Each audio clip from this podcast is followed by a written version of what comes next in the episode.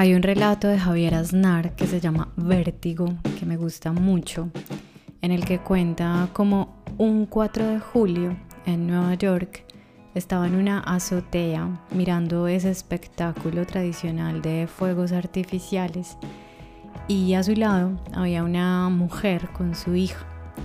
La hija no dejaba de mirar el teléfono todo el tiempo, chateando con amigos, y la mujer estaba súper indignada porque su hija no le prestaba atención al espectáculo. Entonces le pregunta, no pareces muy entusiasmada. Cualquiera estaría deseando mirar este espectáculo desde una azotea.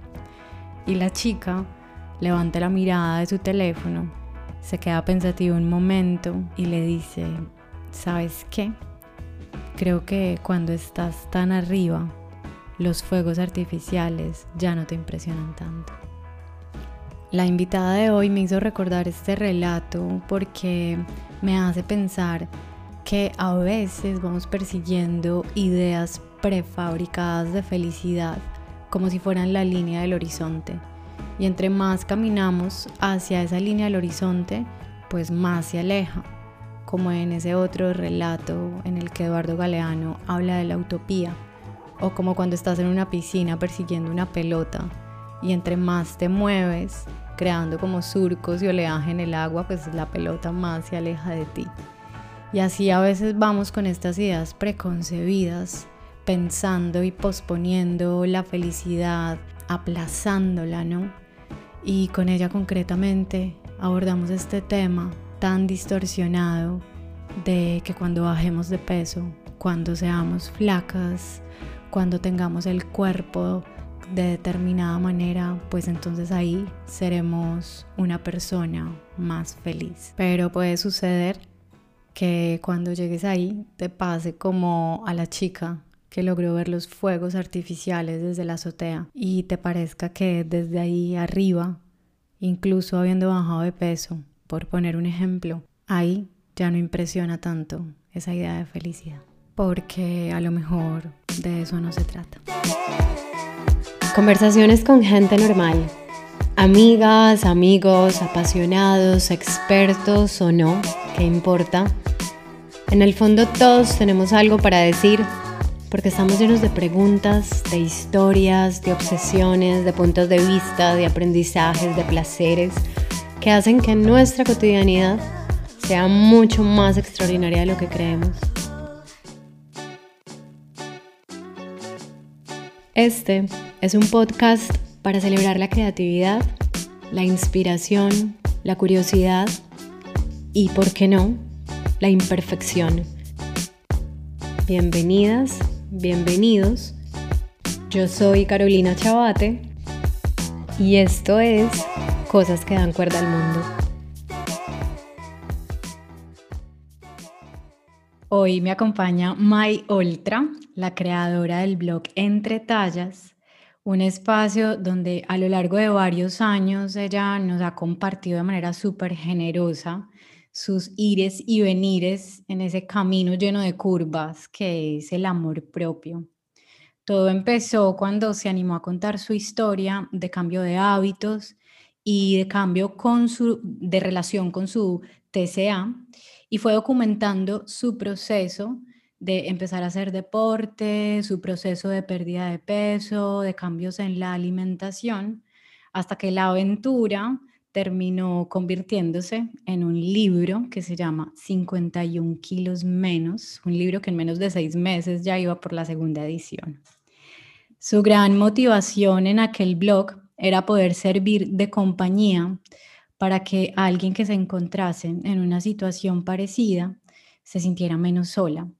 Y ha logrado inspirar a muchísimas personas compartiendo esa transformación constante. En especial la de abrazar la certeza de que ella es muchísimo más que un TCA. A Mai le gusta la hierba mojada por el rocío en la mañana, el sonido de los árboles, la tierra en las manos, le gusta el tacto de la piel de las personas que quiere, le gusta ver sonreír a las personas que le importan, pero también le gusta ver sonreír a un desconocido por la calle sin razón aparente. le gusta el café por las mañanas, le encanta mojar una onza de chocolate en un café caliente, le gusta el tacto y el olor del papel de los libros. No le gusta la gente que escupe por la calle, no le gustan las personas de carácter agresivo o de mentalidad cerrada y no le gusta para nada cuando el suelo está sin barrer, algo que es bastante desagradable, en especial cuando tienes gatos y chimenea. Mai, bienvenida a Cosas que dan cuerda al mundo. ¿Cómo estás hoy ahí en esa casita en medio de la nada? Hola Carolina Bella, lo primero, muchísimas gracias por, por eh, dejarme compartir contigo este espacio, me siento súper afortunada. Y la verdad es que estoy, pues, em, pues estoy bien. Eh, he de decirte que, después de unas semanas que, han pasado muchas cosas y, y, como que se han movido muchas cosas en mi vida, de repente llevo un tiempo como en mucha, con mucha calma y estoy muy bien, estoy muy tranquila, sí, sí. Y mira, justo el otro día me preguntaron dónde me imaginaba dentro de cinco años y a mí estas preguntas no me gustan, no me suelen gustar mucho, pero mm, eh, en mi cabeza pensé que quiero estar como estoy ahora, por lo tanto es una buena señal, así que estoy bien. Totalmente, totalmente. Bueno, vamos a, empezar por un punto que siempre me sirve como de, de partida. Y es que yo intuyo que todas las personas tenemos algo en común en nuestra biografía.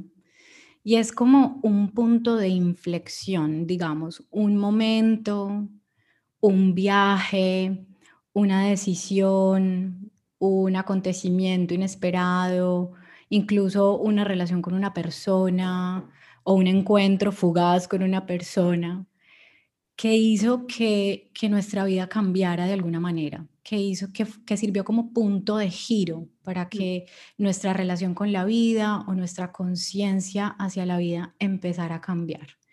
Entonces, eh, quiero que me cuentes cuál crees tú que pudo haber sido ese punto de giro en tu historia? Pues mira, la verdad es que es una, es una pregunta muy interesante porque mm, yo siempre, y esto es una cosa que, que, pienso mucho que, los, que las, las, personas nos movemos mucho por la incomodidad. ¿Qué quiero decir con esto? Que tú cuando estás cuando hablan de la zona de confort, ¿no? Tú no puedes salir de tu zona de confort con todo lo que implique esto, que, si quieres podemos hablar, pero eh, hasta que hay algo que no te incomoda lo suficiente como para hacerte avanzar de ahí, ¿no? Porque al final, pues eh, cuando tú sientes confort, aunque no sea una situación buena, entre comillas, ¿no?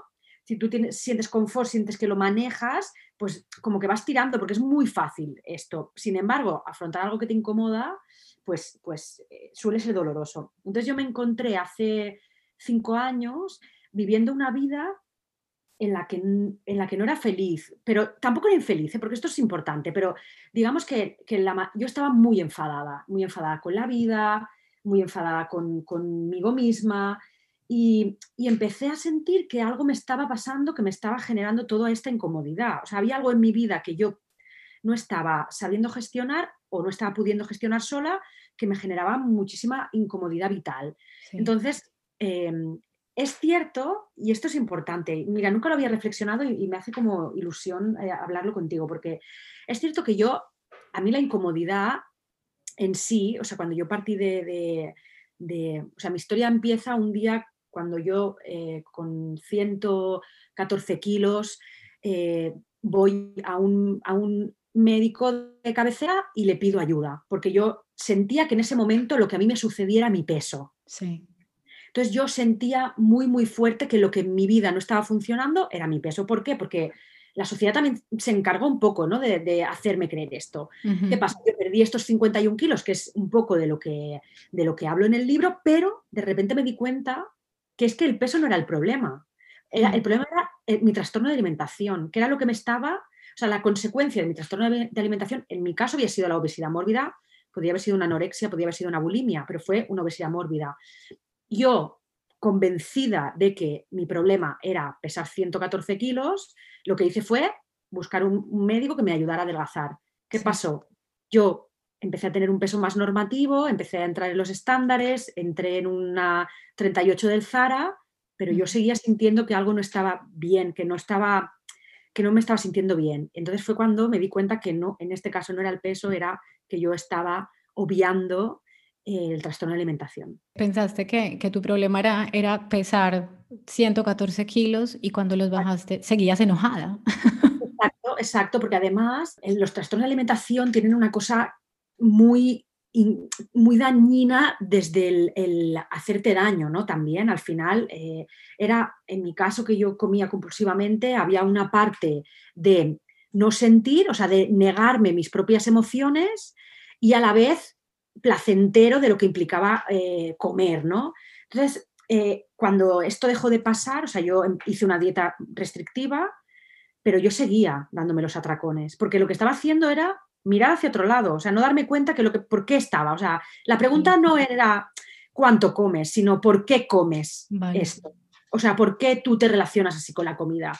Pero sí que es cierto que, y esto es, esto es así, lo diré siempre, lo que a mí me movió fue, eh, la sociedad me ha repetido tanto que cuando sea delgada seré exitosa y seré feliz, que lo que tengo que hacer es estar delgada. Que esto es una falacia, porque luego fue absolutamente mentira. Pero a mí mi, paso uno nació desde ahí. Luego me topé con el amor propio, con lo que implicaba eh, el, obviar mis emociones en, pos de comer, ¿no? Por ejemplo, porque yo cuando muchas veces eh, cuando comía compulsivamente lo que hacía era evitar una emoción que me estaba generando seguramente un malestar, ¿no? Porque también, por ejemplo, al final los trastornos de alimentación casi que gestionas todas tus emociones desde ahí, ¿no? O sea, sea buenas o, malas. no estás viendo, pero estoy haciendo comillas, porque esto de las emociones malas lo podríamos hablar también, ¿no? Pero, pero nació desde ahí. A mí la incomodidad me nació, o sea, yo cambié desde la incomodidad que sentía en ese momento. E, en los últimos años, yo, yo siento que el tema de la insatisfacción con la imagen corporal Mm. Y, por ejemplo, con la gordofobia, que honestamente es un tema del que yo empecé a saber hace relativamente poco. O sea, el tema de la gordofobia a mí me llegó hace dos años, o sea, hace muy poco. ponerlo como en boca y cuestionarme, wow, o sea, somos, nos enseñan a ser gordofóbicos, ¿cierto?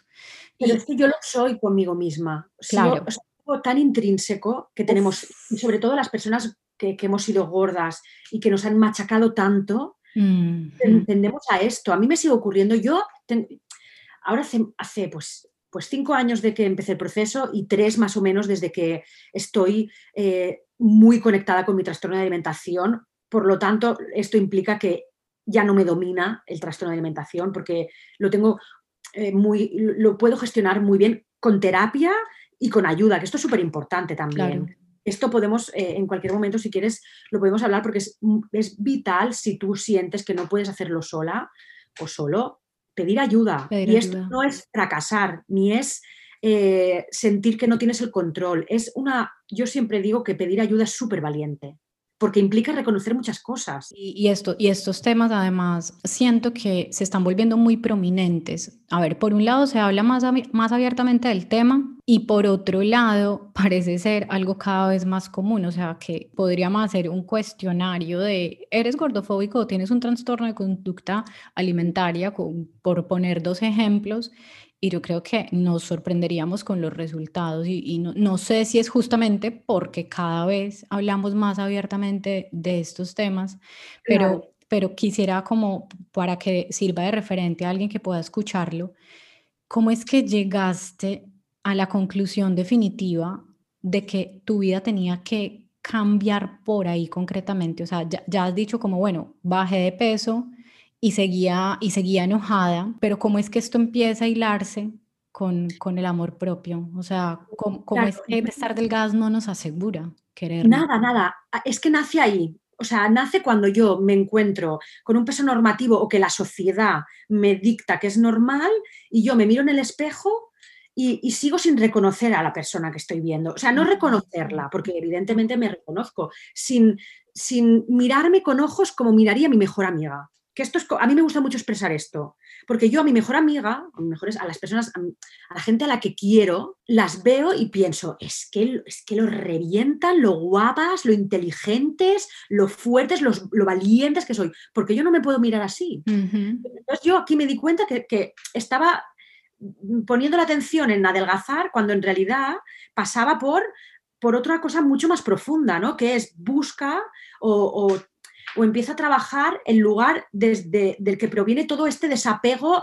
tanto emocional como físico, porque yo no me reconocía. Esto es una cosa que, que por ejemplo, eh, las personas con trastorno de alimentación solemos tener mucho, que es la disforia. Yo, y esto me sucede, o sea, me pasó antes de ayer. Buscando fotos de, con Albert, encontré una foto de hacer, debe hacer 10 años. Yo aún, es una foto donde posiblemente esté mi peso máximo y deben ser unos 120 largos. Sí. Y yo a veces, hoy en día, con mis 65 kilos, eh, me, veo como en esa fotografía. No hay nada malo en esto, ¿eh? pero la disforia, mm, o sea, la separación de mí misma y de mis emociones me ha, me ha llevado hasta tal punto en el que no puedo reconocerme como soy. Mm. Entonces me di cuenta que esto pasaba por empezar a, tratarme con amor. O sea, ¿cómo puede ser? Es una cosa que yo me he preguntado mucho. ¿Cómo, puedo, ¿Cómo puede ser que las peores cosas que me haya dicho yo nunca, o sea, que me haya dicho alguien nunca, me las haya dicho yo misma? Yo cuando miro fotos, me veo como normal, o sea, entre comillas, y yo en esa época, y ojo, que es que yo vengo de un país donde esto es muchísimo más heavy, ¿por qué? Porque en países como Colombia ser bonita es, ser mujer y ser bonita es, eh, tiene que ser sinónimo, tiene que ser una obligación, te tienes que adornar como sea hasta llegar a ser lo que la sociedad te dice que tienes que ser. Y yo veo esas fotos y yo decía, pero si estaba bien y yo me estaba sintiendo gorda, como fea, rechazada, es hasta qué punto la autoflagelación es sinónimo de amor propio, ¿sabes? Hay una cosa que esto, que esto es, eh, que últimamente también reflexiono mucho sobre el estoicismo que hay, sobre el, bueno, ¿sabes? La frase es muy sencilla, para presumir hay que sufrir. La has oído seguro, es una, es una expresión súper común y, claro, o sea, aquí hay todo, toda como una retaíla de eh, machismo, patriarcado, un montón de cosas más que, que nos llevan a que para tú ser guapa o para lo que bella, lo que los estándares esperan de una mujer, tienes que sufrir todas estas cosas, ¿no?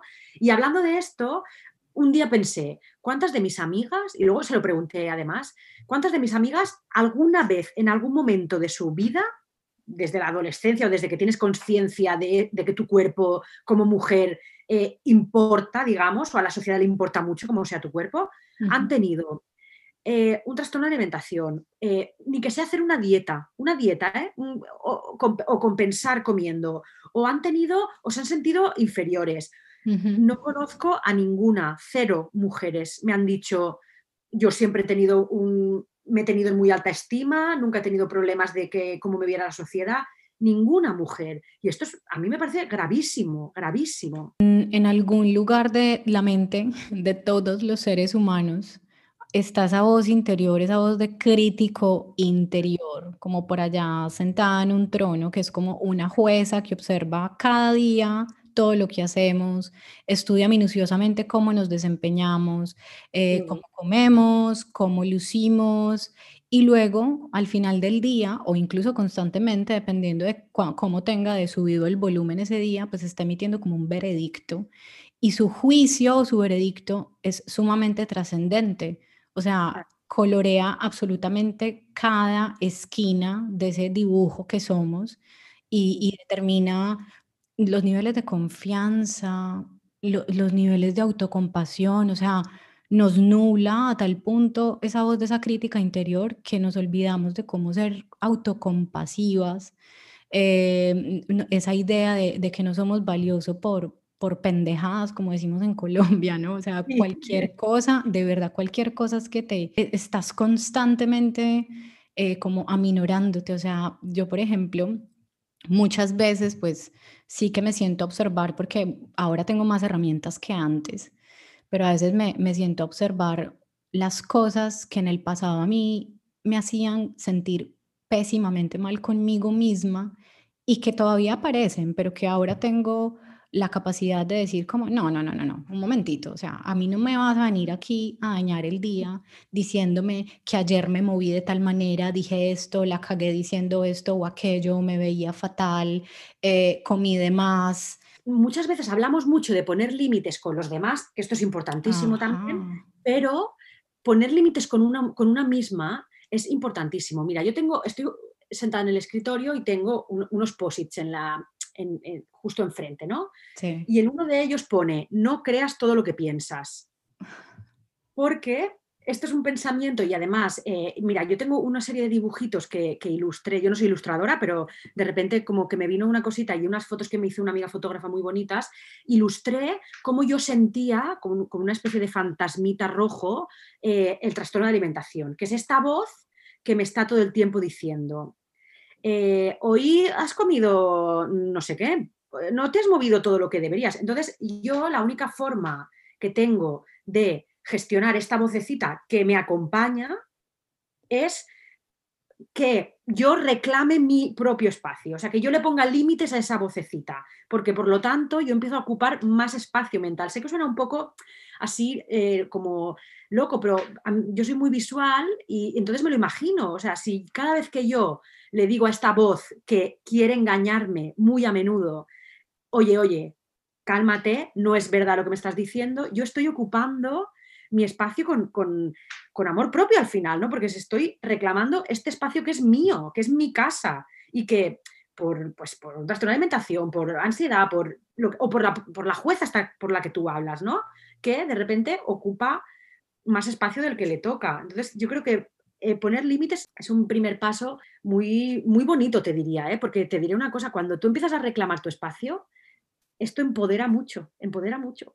Sí, sí, me haces acordar de, no sé si conoces a un ilustrador que se llama Alberto Montt, que tiene, tiene, tiene un personaje que es la ansiedad y literalmente es como es como un coronavirus en caricatura, pero es rojo y tiene, se parece un montón al coronavirus en caricatura. Y entonces, claro, todo el tiempo, o sea, lo muestran como durmiendo al lado del personaje y es como a las 3 de la mañana lo despierta y es como, hey, eso que dijiste hoy en la cena fue una te das cuenta, ¿no? O sea, y está cuestionando, y así es. Y, lo bonito es que siempre podemos volver como a replantear las reglas del juego con la mente, ¿no? Esto yo lo descubrí yendo a terapia no hace tanto, o sea, quizás hace dos, dos tres años cuando eh, una, una, mi terapeuta me dijo, ¿te das cuenta que a veces estas cosas que te dices no son verdad? Y yo pensé, ¿cómo? ¿Cómo puede ser que esto que me estoy diciendo yo a mí misma no sea verdad? Me dijo, oye, ¿qué, qué sucede? Que tú, en tu, o sea, en tu interior, tienes esta voz crítica también y está bien tener una voz crítica, pero no siempre, no siempre va a, va a tener razón, porque esta voz también se alimenta mucho de nuestros miedos, ¿no? Por ejemplo. O sea, la voz está, lo que, lo que te dice, lo que le explicabas de la ilustración, si tú a las 2 de la mañana te abres los ojos y está esta, este virus aquí a tu lado diciéndote lo que has dicho en la reunión, no sé qué, no sé cuántos, es que al final que me cuestione mi, propio pensamiento, a mí me hace más crítica también conmigo misma, por ejemplo. A mí, a mí me gusta repetirme como, okay, o sea, como en esos momentos o épocas en los que tengo como la duda muy encendida y me estoy cuestionando constantemente, pues eh, otro de esos post-its que yo tengo por ahí es como duda de la que duda, o sea, la que constantemente me está diciendo, no, no vas a ser capaz, no, eso, eso no pega, eso por ahí no, eso no le va a gustar a nadie, eso no le va a interesar a nadie, es no, voy a dudar incluso de, ti que, me estás haciendo dudar. Pero yéndonos así como un poquito más atrevidas con, estos temas de terapia, que a mí pues ese, ese viaje del autoconocimiento me, parece que es como una también de las columnas vertebrales de este espacio. Cuando mm, yo empecé a hablar de, de creatividad y investigar sobre este tema, pues me encontraba mucho justamente con esto del crítico interior el mío, el tuyo es un fantasmita verde, el mío se llama el monstruo caca y literalmente es como el emoji de la caca de, WhatsApp, investigando un poco como realmente cuál es el origen, o sea, ser, cómo cortarle la raíz definitiva o cómo, o cómo hacer que ese crítico interior se vuelva más pequeñito y te hable por allá minúsculo, como metido en un frasco con tapa, con un frasco de mermelada vacío y lo puedas poner ahí en lugar de que te ocupe toda la habitación. Y, y es este, este viaje terapéutico de, de darnos ese, diría yo como muy colombianamente, como darnos la pelea por viajar al pasado y ver dónde fue que, que se originó. Y, y se dice mucho como que el origen de estas voces también tiene que ver con que en algún momento de nuestra vida aceptamos que esas voces eh, eran ciertas, pues porque sirvieron para algo. A lo mejor algún personaje como con cierta autoridad en nuestra vida eh, nos quiso decir muy cariñosamente, oye, eh, pues estás subiendo de peso. O, oye, cuídate por ahí, qué tal o por cuál, porque a mí me pasó. O sea, a mí en la adolescencia, yo, yo puedo recordar exactamente el día en que me dijeron, eh, ojo con esta frase, Mai, esto lo dicen mucho en Colombia, a las gordas solo las quiere la mamá. Oh, Dios mío. ¿Sabes qué me pasa? Yo recuerdo también perfectamente dos momentos, ha sido con trabajo, eh, también con trabajo de terapia, dos momentos claves eh, de, lo que ha sido, por un lado, el trastorno de alimentación y por otro, la negación que yo tenía a mis emociones. Una, que es que a mí me hacían mucho bullying en el cole, de, muy pequeñita. Yo recuerdo perfectamente la primera vez que comí, no sé si es bien bien la primera, pero de las primeras veces que yo comí compulsivamente, tenía ocho años, en el cole me llamaban gorda eh, y yo recuerdo mm, utilizar la comida para que me doliera el estómago y no tener que ir al cole al día siguiente, pero recuerdo una vez, y la recuerdo o sea, recuerdo, creo que es el, el primer vínculo que tengo yo con lo que luego ha sido mi trastorno de alimentación, digamos, que es mi abuela era la que me cuidaba. Y desde el amor más profundo de una abuela que te cocina, porque es que yo sé que no hay amor más profundo que este. Yo vine a casa muy triste porque me habían hecho bullying en el cole y mi abuela me dijo, no te preocupes, come y verás cómo se te pasa. Mm.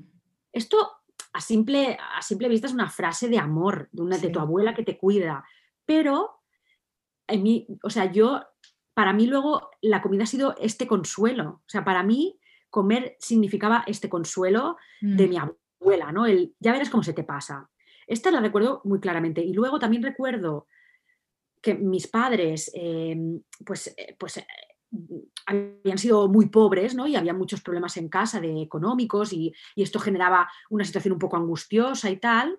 Eh, entonces yo querer muy pequeña manifestarle que me sentía triste, que me sentía pues ansiosa o que me sentía pues con miedo y decir, y, mis padres verbalizarme, no pasa nada, esto eh, no es tan importante. Entonces, claro, yo aprendí, uno, que la comida me iba a, a producir calma y que mis emociones no eran tan importantes mi relación con la comida y con mis emociones siempre ha sido por, por estos caminos, ¿no? Por, eh, lo que tú sientes no es tan importante y eh, come y te calmarás. Al final, yo ahora, el camino de, hacia atrás hasta encontrar esto fue muy doloroso, pero súper liberador, porque esto me quita eh, le quita eh, fuerza a la crítica, a mi crítica interior, que me dice que todo es mi responsabilidad. Entonces yo asumo mi parte de responsabilidad, pero también asumo que hay una parte que, se me, que, son unos discursos, unos diálogos que yo siendo muy pequeñita calaron muy profundo en mí y que esto ha hecho que yo eh, me, me relacione así. Entonces también me, me sirvió pues para esto, para, para como ubicarme más ¿no? en mí misma. Empiezo a cuestionarme cosas y a imaginar posibles preguntas de alguien que esté escuchando. Vale, empiezas a ponerle límites a tu mente, empiezas a encontrar, a desentrañar el origen, pero puede suceder que yo, por un lado, pues ponga límites, por un lado, ya sé de dónde viene todo esto, de aquella voz indulgente, de aquella voz de una persona, de uno de mis cuidadores que llegó a decirme todo con la mejor de las intenciones, pero bueno, hizo lo que pudo con lo que tenía también y esa fue, ese fue su legado, ¿cierto? Porque tampoco nos vamos a ir hacia el pasado a, a buscar culpables, no, pues ya somos adultas responsables. Pero, pero, ¿cómo entonces comenzar? Porque efectivamente tú llegas a tomar una decisión, que es en parte por lo que empezó a conocerse tu blog de entretallas, ¿cómo es que empiezas a tomar la decisión de hacer cambios eh, a nivel ya como tangibles? Listo, empezó la mente también a sanar, que una, es decir, no tienen que ocurrir de manera paralela al mismo tiempo esos procesos, pero, pero ¿por dónde empezar? A alguien que diga, me siento súper identificada con, con esta mujer? Mira, yo hace, hace dos años le hubiera dicho, pide ayuda eh, a, un, si su problema es el sobrepeso, bueno, problema muy entre comillas, ¿no? Si la situación que le genera incomodidad es su peso, por ejemplo, hace dos años yo le hubiera dicho, busca un nutricionista, em, alguien que te guíe para que tú puedas educar tu alimentación. Y hoy en día yo lo que le diría es, busca una terapeuta, eh, alguien que te tienda la mano y que no te juzgue, y despacio y no de forma lineal, porque esto es una cosa que yo me esfuerzo mucho en transmitir en redes sociales.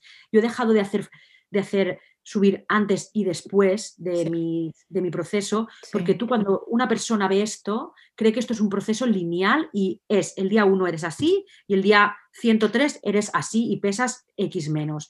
Y todo lo que hay en medio mm. se obvia y es donde está lo verdaderamente importante. Entonces, yo he querido de forma consciente dejar de transmitir esto en redes sociales y he dejado de utilizar este tipo de recursos porque creo que al final el cambio físico es muy visible, pero en mi caso, en lo que yo siento como un cambio profundo es interior. Claro.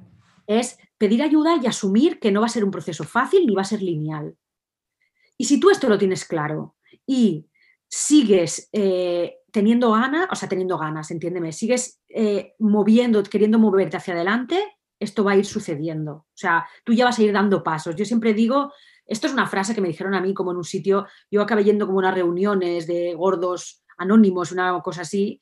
Entonces, eh, sé que suena mucho a, frase de, este tipo de cosas, pero el primer paso es reconocerlo. Entonces, si hay alguien que escucha, está escuchando esta conversación y dice, esto me está resonando, ya hay algo en ella que está cambiando. Mm. Porque yo, este problema, o es problema entre comillas, yo, es como te explicaba, desde los ocho años que me doy atracones de comida hasta los 27 o 26, no fui capaz de, de, acumular la energía necesaria para enfrentarte a todo, enfrentarme a todo esto. ¿Está mal los 20 o los 18 años que hay entre medio que yo no fui capaz eh, de, de tener la energía es tan mal, no, para nada, no me arrepiento de, ni uno de esos solos días, de esos días. De hecho, no me arrepiento de ni uno de los atracones que me di porque era la herramienta que tenía para gestionar el dolor y el sufrimiento. Entonces, ¿qué cambió ¿no? de, cuando tenía 20 años a cuando tenía 25? Cambió, y esto es, es que sé que suena a reuniones de estas, ¿eh? lo sé, lo sé, pero es porque el cambio lo hice por mí y solo por mí. Porque yo me había pasado la vida intentando adelgazar por mis padres porque se preocupaban, intentando adelgazar porque quería gustarle a un chico, intentando adelgazar porque quería entrar en unos cánones, intentando, o sea, siempre había un, motivo externo a mis necesidades que al final no era suficiente, porque el único motivo real y suficiente era yo misma.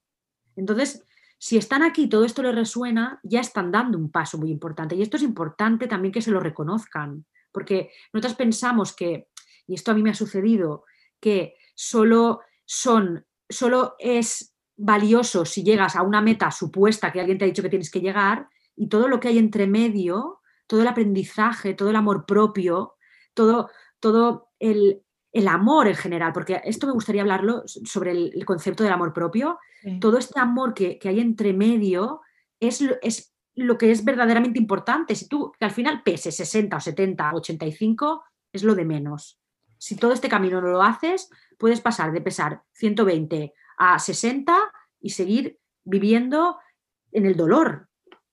A mí me ha parecido muy interesante ese esfuerzo que has hecho en redes sociales por no seguir como replicando ese ejercicio del antes y el después, que a mí me, a mí me parece como, como de marketing, ¿no? Como hacer de, de tu proceso de amor propio también como como un producto de marketing. Es que mira, mira, y esto me viene muy bien para introducir esto que te quería decir del amor propio, porque cuando hablamos del, amor, eh, yo estoy totalmente de acuerdo contigo y lo del marketing, ¿eh? o sea, me parece una, si yo quisiera, o sea, la gente que hemos hecho un proceso así, si yo lo que quisiera es tener cada vez más seguidores, tener un discurso con el que no estuviera conectada, todos sabemos perfectamente lo que hay que hacer. Yo subiré cada dos días, un antes y un después, y esto es, eh, esto es eh, chucherías para la gente. O sea, esto mm. es una cosa que se consume desde el morbo, desde el, éxito este de la, de la, delgadez, ¿no? Entonces, esto, yo no quiero participar de esto, no quiero que nadie que me sigue, y esto es una cosa de responsabilidad, que nadie que me sigue en redes sociales se sienta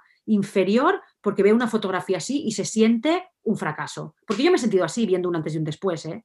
Entonces, como yo no quiero que nadie que me siga se sienta así y yo no quiero participar de esto, deje de publicarlos.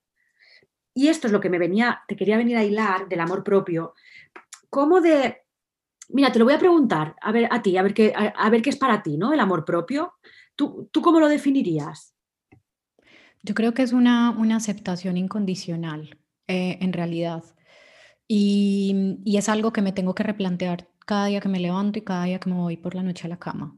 Hoy qué puedo perdonarme, hoy qué puedo aceptar, hoy cómo puedo cerrar los ojos e irme a dormir en paz conmigo mismo. Si esta pregunta se la haces a un adolescente, por ejemplo, o a una, no tiene por qué ser adolescente, sino a cualquier persona, es muy posible que te diga que el amor propio pasa por quererse tal y como soy, ¿no? Sí. Que es, que es un concepto, pues que dentro de todo lo malo que podía ser no está mal, pero lo reducimos absolutamente al cuerpo. Sí, Totalmente de acuerdo. Yo cuando, cuando pienso en mi amor propio, por ejemplo, o sea, tampoco quiero ser cínica y no decir que al final la aceptación corporal es una parte importante del amor propio, pero a mí, por ejemplo, yo me siento mucho más realizada con mi amor propio cuando, cuando pienso por la noche, ¿no? Haciendo el ejercicio este de, pues, eh, del día. Hoy he sido, para mis con mis circunstancias, la mejor persona que he podido ser. Estoy empática.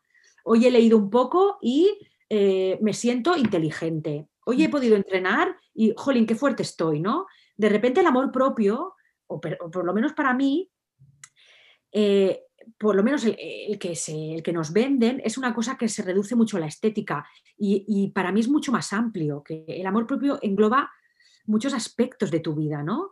Y, creo que incluso, incluso los que, es que incluso cuando no, cuando no eres quien, quien quieres ser, ¿sabes? Porque para mí el amor propio, yo creo que se me ha puesto sobre todo a prueba con, con temas de depresión y con temas de ansiedad, que, que, ha sido parte muy importante de mi proceso. Por ejemplo, en los peores valles, en, en los lugares más oscuros de, de un estado de, de depresión, poderme decir, y aún así me quiero, y aún así me acepto y, vamos a hacerlo poco a poco. Y hoy no fue el mejor día, pero, pero me puedo perdonar por eso.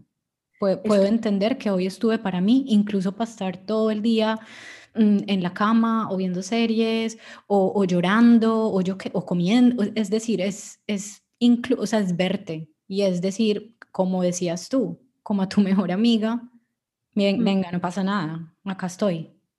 Claro, nosotros ahora hacemos, con mis amigas hacemos como una broma un poco, que es una broma, pero eh, lo vimos en una película que, de dos amigas, ¿no? Que una de ellas está diciendo, es que cómo me va a querer alguien como, con lo gorda que soy, no sé qué, no sé qué, y la amiga le da un bofetón y le dice, no te permito que hables así de mi mejor amiga. Total. Pues yo, a mí me pasa un poco esto. Yo cuando entro como en el bucle este de la autoexigencia, sobre todo a mí me pasa mucho con la autoexigencia, a también, no creo suficiente. Entonces, eh, a veces me miro en el espejo y digo, no hables así de mi mejor amiga, ¿sabes? en plan, ¿por qué dices esto de esta persona si es una persona maravillosísima? ¿Sabes? Entonces, a mí me, sirve mucho esto. El, el, el bofetón. Sí, el, oye, que no hables así de esta persona, que yo quiero muchísimo a esta persona, que soy yo, pero es que me quiero un montón, por favor, no hables así de esta persona. Y mira, por ejemplo, la semana pasada em, estaba, estaba yo aquí como, bueno, cerrando, cerrando semana, ¿no? Y le dije a, a mi compañero, no, porque mañana tengo que hacer ejercicio, porque esta semana estuve súper vaga y no sé qué. Y me dice, perdona. o sea, vaga, o sea, tú me estás hablando en serio de que has dormido cinco horas diarias, de qué tal, has hecho esto, lo otro, mm, por favor no te trates así.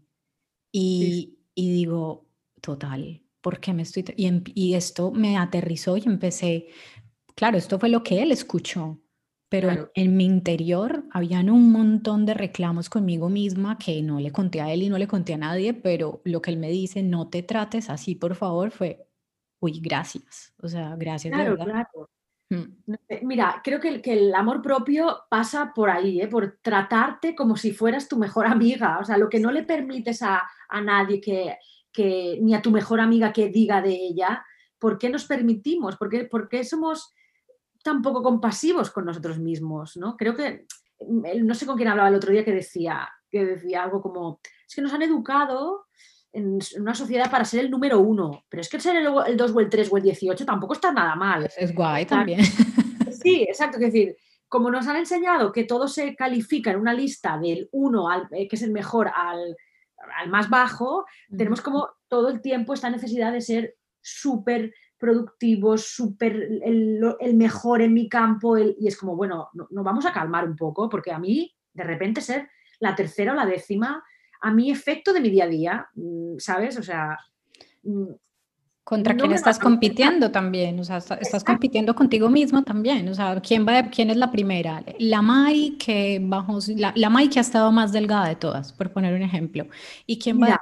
Pues no, hoy porque hoy estoy pesando 10 kilos más que la que estaba pesando hace dos meses, es que es muy fuerte. Esto es un, esto es un temazo porque yo me di, este último año, mira, lo de la pandemia a mí me ha servido para una cosa, yo esto lo puedo decir y lo creo fervientemente. Yo hace un año y medio tenía mi trastorno de alimentación, había, se había ido de una esquina a otra. Entonces yo entrenaba siete días a la semana, no podía comer algo que no estuviera dentro de lo que estaba permitido comer. Entonces, este año se me ha cerrado los gimnasios, yo dejé de, de ir al gimnasio.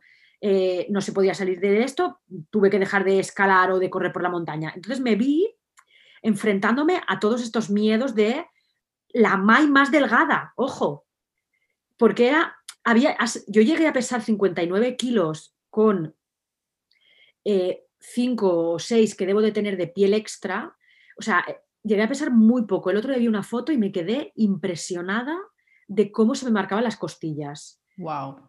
Y ahora me veo y pienso, Dios mío, estabas muy delgada, pero qué malita estabas también.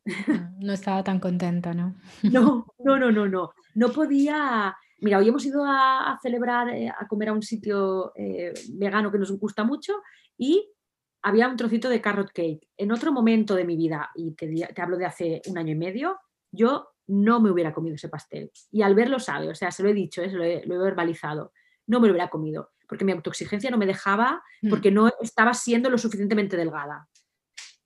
Y hoy me lo he comido y nos lo hemos disfrutado un montón. De hecho, nos hemos peleado por el glaseado de azúcar, porque yo sabía que me tocaba a mí. bueno, yo, antes de hablar contigo me comí una que hice yo. ¿eh? El tema, el tema, ahí tocas un tema también muy interesante que también me gusta mucho cómo lo abordas con esto de la piel sobrante después de haber bajado tantísimos kilos. Mm. Em, que es curioso, ¿no? Porque tú bajaste de peso y entonces uno dice, no, es que esta tía bajó 51 kilos, entonces decimos, ah, bueno, ahora encaja en el estereotipo. Pero aún así, eh, por esa razón, probablemente sigas sin encajar en el estereotipo. Y, y, yo creo que ambas sabemos el vínculo innegable que hay entre esta mm, exposición en redes sociales y, ese mayor como preocupación por la imagen corporal, porque, porque es que esta, esta retórica de Instagram de las imágenes, basada en imágenes, eh, excesivamente, de imágenes corporales idealizadas, idealizadas de manera excesiva, no, todo, o sea, ¿quién entra en un estereotipo? ¿Quién carajos entra en un estereotipo? Porque es que estamos hablando de mujeres que un día están escribiendo un libro, al otro día están pariendo un hijo, al otro día tienen el cuerpo perfecto y están amamantando al hijo y están ganando millones eh, con un emprendimiento y están viajando por el mundo en un jet privado. Es como, o sea, ¿quién encaja en un, ¿quién encaja en un estereotipo hoy en día? Nadie. Entonces, que, quisiera preguntarte cómo, cómo es esa reflexión de, de, que, de que definitivamente nunca vas a encajar desde el cuerpo si, si lo viéramos así. Mira, esto antes me, me, antes te hablo de igual hace seis años o cinco años, me perturbaba muchísimo, porque tú cuando, bueno, lo que te dice, ¿no? Pesarás 60 kilos y tendrás un cuerpo normativo. Eh, no, yo me encontré con 60 kilos y mucha piel sobrante y además mucha ira porque nadie en redes me había explicado, ni en redes ni en, la vida real, por decirlo de una manera, en la vida fuera de internet, me había explicado que cuando tú adelgazabas 50 kilos estaba estupendo, pero hay amiga, ¿y la piel qué? Yo no había visto ninguna, había visto alguna cuenta eh, americana, pero de, pérdidas masivas, muy masivas, tipo, una, pues seguía una chica que perdió 100 kilos, entonces eh, la tuvieron, que someterse a muchas operaciones. Esto es relativamente nuevo, de hace como tres años, más o menos, em, que yo empiezo a ver esto en Internet. O sea, que empiezo a ver la realidad que hay detrás de esto también. Entonces, como yo me di cuenta que no quería por principios participar de la mentira que te venden del éxito de perder peso, dije, se acabó. O sea, yo necesito, yo, mira, fui a un cole, yo he dado charlas en coles, institutos y tal, y, y cuando tú le, o sea, la cara de eh, un adolescente cuando le dices que has perdido mucho peso suele ser un poco como de asombro, eh, un poco así. Pero cuando le hablas también de lo otro, a mí me han llegado a decir, ¿y te has salido a cuenta? Ojo, ¿eh? ¿Y te has salido a cuenta adelgazar? Sí, sí, sí. Te ha merecido la pena. Te ha merecido la pena para quedarte así, para quedarte así. Entonces, claro, yo de repente mm, me siento como muy, eh, muy orgullosa, es que es orgullo, de poder hacer el activismo de mi cuerpo eh, para que esto, para que haya una niña de 16 años que mm, entre en Instagram y vea que mi cuerpo no normativo en cuanto al peso, o sea, normativo en cuanto al peso, pero no normativo en cuanto a la estética, por una manera, es válido. Hace poco estaba leyendo acerca de, justamente que te lo mencioné al principio, de la gordofobia, que, que para mí de verdad es un tema muy nuevo en mi vida, porque tú, como el micromachismo, ¿no? Tú no te das cuenta que, efectivamente pues, pues tienes ciertos, ciertas como integradas estas conductas de, rechazo, en fin. Y algo pues que, yo creo que, hay que hacer cada vez más es, enlazar esto con, el tema de la salud mental, ¿no? Que hace unos días también vi como que, se volvió viral un vídeo de, de acá de una chica de España en, el que está como llamando, como atendiendo una línea telefónica, como gente gorda haciendo cosas. Y, la, y claro, la chica preguntaba como, ah, eh, ¿te preocupa la salud mental de esta persona? No, solo la física. Ah, vale, vale. Entonces, ah. hasta, ¿cierto? Hasta, hasta qué punto también esto hay que empezar también a enlazarlo con, con la salud mental y no para que todos estemos, para que todos nos creamos porque hacemos terapia, pues ya estamos, eh, ya somos perfectos mentalmente, ¿no? Y las personas más sanas y equilibradas, sino por, porque siempre estará la tarea, ¿no? A mí me hubiera encantado que cuando un médico con 18 años se preocupaba, se preocupaba tanto por mi salud, que en este caso lo que se preocupara por mi peso, se hubiera parado a pensar en mi salud mental porque si con 18 años o, 14 o 13, lo que sea, porque ya te digo que yo el trastorno de alimentación lo recuerdo desde los 8 años, eh, alguien, un médico se hubiera parado a mirar eh, no mi peso, sino por qué estaba sucediendo esto, mm, no, nos hubiéramos ahorrado muchísimas cosas. pero claro, eh, un médico, y además en los 2000, ah. O sea, era, me duele la rodilla, es que estás gorda. Es que estás gorda. estornudo cinco veces, es que estás gorda mire, es que vomito todo lo que como, es que está, o sea, quiero decir, no, no había, nadie se plantea, mi salud era única y exclusivamente mi peso. Y si alguien lo hubiera prestado, es que además es una cosa que yo realmente... Em, esto con el tiempo le perdoné a mis padres, ¿eh? porque yo llegué a decirle, ¿cómo no lo visteis esto? O sea, ¿cómo no os habéis dado cuenta de esta movida? Mi madre se enteró de un trastorno de alimentación la noche de antes que yo, que yo presentara el libro en la Casa del Libro en Barcelona porque ella había vivido de espaldas a mi trastorno de alimentación toda la vida. Y yo, en ese momento, desde la, como la ira o el, resentimiento, le dije, ¿cómo no te diste cuenta antes, madre? ¿Cómo no te diste cuenta antes? Si era de manual, si, si con 8 o 9 años eh, la comida la comprabas tú y yo la cogía de la despensa y me la comía en la habitación. Y quiero decir, aquí hubo algo de que, no estabais viendo queriendo ver o que hicieron lo que pudieron. ¿eh? Yo esto sí, también. Mm. Lo he trabajado mucho y ahora lo veo desde hicieron lo que pudieron y lo que supieron. Y, no siento nada de, rencor, ni odio, ni absolutamente nada, porque, porque eran mis padres y me querían, hicieron lo mejor que pudieron. Pero así es. no, aquí, aquí es que este, este tema es, es tan infinito, ¿cierto? Es, es tan amplio, da para, da para tanto. Mm. Hace poco tuve una conversación con una persona que recién conocía y me suelta como no, porque es que mi anorexia tal y cual y, y, fue, fue tan bonito hablar con, con, una persona del otro lado, ¿no? Eh, la persona buscando la extrema delgadez, viviendo toda su vida en, en, la, en la extrema delgadez hasta el punto en que me decía, es que yo no podía pensar en otra cosa. Yo estaba en la oficina trabajando y no me podía concentrar, no podía sacar absolutamente adelante ninguna de las tareas que tenía para el día, porque lo único que pensaba era cómo iba a escapar del acto de comer aquel día.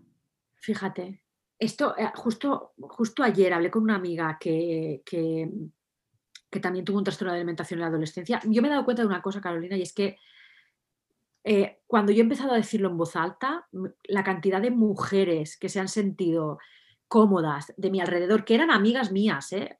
para decirme, yo recuerdo una amiga de toda la vida, de toda la vida, que hace cuatro o cinco años, cuando yo dije abiertamente, yo ahora no tengo ningún problema en decir que tengo un trastorno de alimentación, y lo dije abiertamente, ella me dijo, yo de los 15 a los 18 tuve anorexia y había sido mi amiga, mi amiga de, toda la vida y, no lo sabía, porque esto no se habla, no se cuenta, los trastornos de alimentación son muy mentirosos y muy silenciosos. Especialmente el del otro lado, porque, el, porque claro, la obesidad es más escandalosa, es más disruptiva, se nota más, ¿no? Se ve, se ve mucho más, sí que es cierto, pero la gente lo, lo pormenoriza mucho. Porque yo decía, es que no puedo, no puedo dejar de comer. O sea, es las sensaciones de descontrol, que no soy capaz. Me he comido cinco pizzas, me duele el cuerpo de comer y no puedo parar. Pero la respuesta de la gente es, bueno, pues come menos. Claro, es como, no, no, tú no tienes un trastorno de alimentación porque no estás muy delgada. Las etiquetas también, como, no sé, como que también, también hacen mucho daño, como dices tú, eh, cuando el problema se vuelve eh, la etiqueta, cuando, cuando la causa de todo es la etiqueta, cuando en realidad sea la gordura o la delgadez, son más bien un síntoma, ¿no? De algo, de algo mucho más profundo. Claro, hablaba con esta amiga, eh, pues ayer creo que fue además, y nos pusimos como a hablar de los pensamientos que teníamos eh, en, el momento de, un, de álgido del trastorno de alimentación.